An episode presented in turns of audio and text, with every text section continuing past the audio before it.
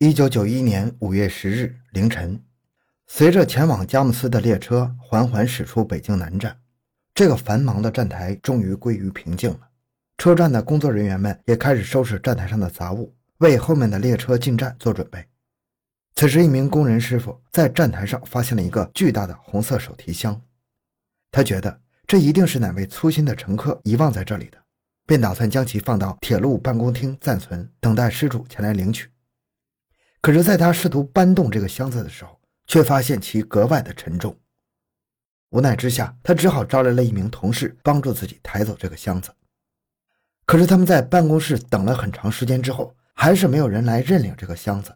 列车的乘务员也没有听说哪位上了车的旅客有遗忘的物品。再加上这个箱子隐隐散发出一股浓重的腥臭味火车站的工作人员最终决定打开这个箱子看个究竟。他们没有想到的是。这个箱子里居然装了一具人类的躯干，而引出的案件更是耸人听闻。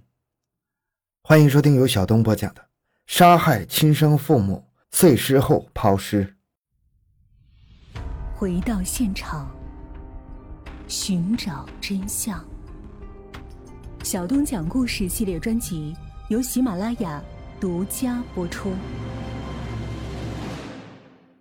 五月十日一大早。北京铁路公安局接到了火车站公安人员的报案，他们在赶往现场之后，发现，在那个红色行李箱里面装着一具成年男性的尸体。同行的法医在检查后认定，这具尸体属于一位六十岁左右的男性，其死亡时间不超过一周。由于箱子里只有死者的躯干部分，警方当时就安排了大量的警力在铁路沿线进行仔细搜查，试图寻找尸体的其他部分。但是他们沿着铁路找了整整一整天都没有任何发现。第二天早晨的时候，北京右安门派出所也接到了群众报案，一位晨练的大爷在花园的树丛里发现了四个崭新的提包，他担心里面有危险品，便主动向警方报案了。警方赶到现场之后，打开了提包，在包的上层摆放了几个水果，里面还散发出了浓浓的来苏水味道。这个来苏水就是一种消毒剂。有经验的民警认为，这后面一定有蹊跷，便小心翼翼地打开了包裹，里面赫然是被砍碎的人类肢体，而四个包裹中的尸块后来被法医拼成了两个人的四肢，他们分别属于一位六十多岁的男性和五十多岁的女性。之后，警方又将这些尸块与北京南站发现的尸体进行了比对，证明男性四肢就是从这具躯干上砍下来的，而女性尸块的出现。无疑让案件的严重程度进一步升级了。这具不知名的男性还没有查出真相，又多出来一具女尸。北京城内瞬时间人心惶惶。关于两具尸体，民间也是众说纷纭，媒体也在不断的向警方施加压力。为了更快的破获这起恶性案件，北京警方对站台工作人员以及部分列车的乘务员进行了走访，他们也获得了一条十分重要的信息。一位列车乘务员表示。在五月九号深夜十一点左右，他看到站台上有一男一女两个人拿着一个巨大的红色手提箱，想要上车。他担心这里面是两个人批发来的香烟、零食等物品，要带到火车上进行售卖。这种行为是不被允许的，所以乘务员便让他打开箱子接受检查，以免上车后做生意扰乱秩序。但听到要开箱检查之后，那名男子的神色出现了明显的变化。他向身边的女人使了个眼色，并说自己有东西遗落在家中，让女人赶紧回家去取，自己也没有再上车的意思。乘务员见状也没有再继续追问下去。后来，直到列车开动，那名女性也没有回来，男性也不知道什么时候离开了车站。警方几乎立即认定了这一男一女两人的作案嫌疑，并向乘务员询问了他们的体貌特征。在得到了乘务员对两人大致的外貌特征描述之后，警方立即在城中寻找二人的踪迹，但是北京城人口众多呀，警方寻找多日无果。他们认识到，仅凭这条线索是远远不够的，还需要更多的有效的线索。最终，警方决定从他们购买的手提包入手。当时，犯人用来装四肢的尸块的手提包是仿制国外运动品牌的提包，在那个年代。这样的包虽然是仿品，但是价格依然不菲。警方断定，箱包摊主一定对这样的顾客印象深刻，便派警员在北京各地的市场里走访。很快，他们就找到了那个卖包的摊主。他表示，几天前一男一女到自己这里购买手提包，一下子就买了四个，而且连价钱都没讲。但是摊主也只能提供这些信息，也并不知道他们是什么人，也提供不了其他有用的线索。就在警方的调查陷入困境的时候，他们又接到了一通报警电话。原来这一男一女在几天前在一家商店里寄存了两个包裹，现在包裹中不断的渗出血水，还发出了腐败的气味。店主感到十分害怕，希望警方能够到现场处理一下。警方在到达现场之后，看到了一个手提包和一个黄色的行李箱，在那个提包里装的是两具尸体的头颅，而在黄色行李箱中是女性死者的躯干。这样一来，警方终于找到了全部的尸块。但是对于凶手和被害人的身份仍然毫无头绪。这个时候，这个商店的店主提供了一条重要的信息。他表示，当天这一男一女是坐着一辆出租车来的，那辆车上有一道十分明显的划痕。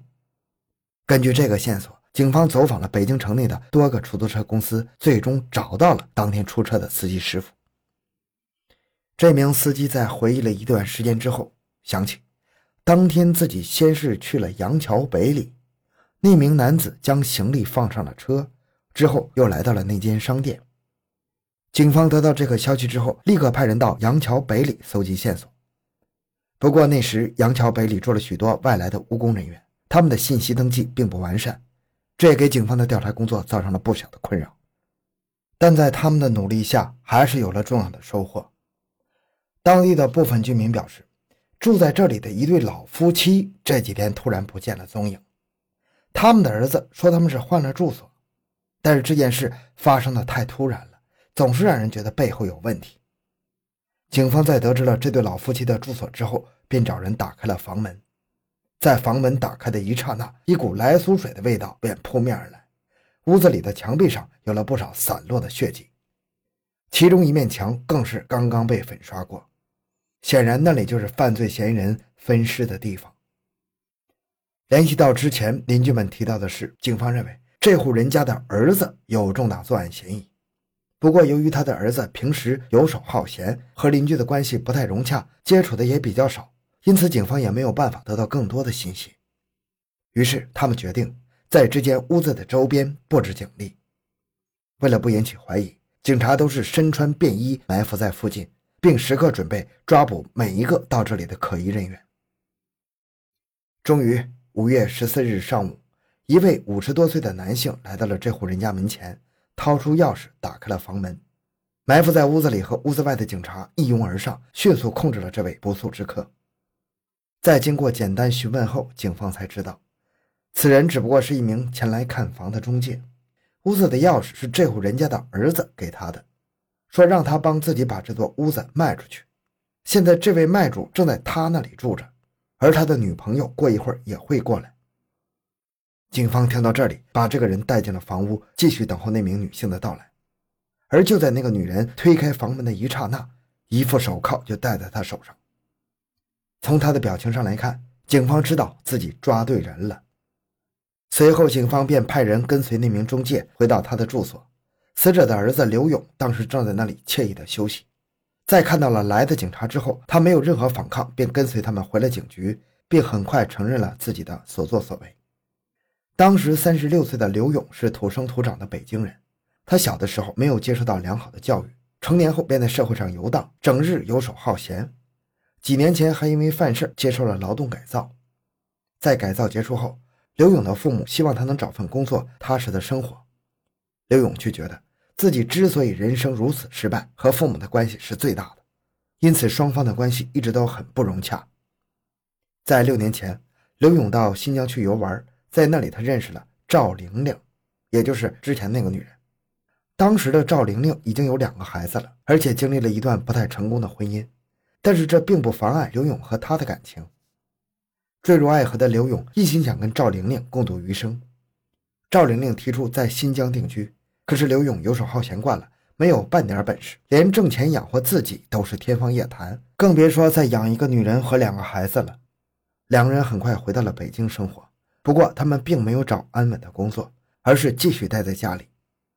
这种日子让他们很快就花光了积蓄，并欠下了不少债务。此时，刘勇听说自己的父亲刚刚从单位里领到一笔不少的补贴，而他的母亲也通过一些小生意攒了一些钱，老两口的日子非常滋润。刘勇就动了心思，先是想着回到家里和父母要钱，先还上一些债务。可是他的父母对他早已经失望透顶了，即便是刘勇放出了断绝关系这样的狠话，他们还是不想拿一分钱。在这次谈话不欢而散几天之后，刘勇再次回到家里，他父亲还是不愿意和他多说话，他便找他母亲要钱。五月六日下午，刘勇回到家中向母亲要钱，可是老人家根本就不想理他，他便和独自在家的母亲发生了争吵，气急败坏的刘勇抄起阳台上的一根板凳腿。重重地打在母亲头上，这位可怜的老太太就这样一命呜呼了。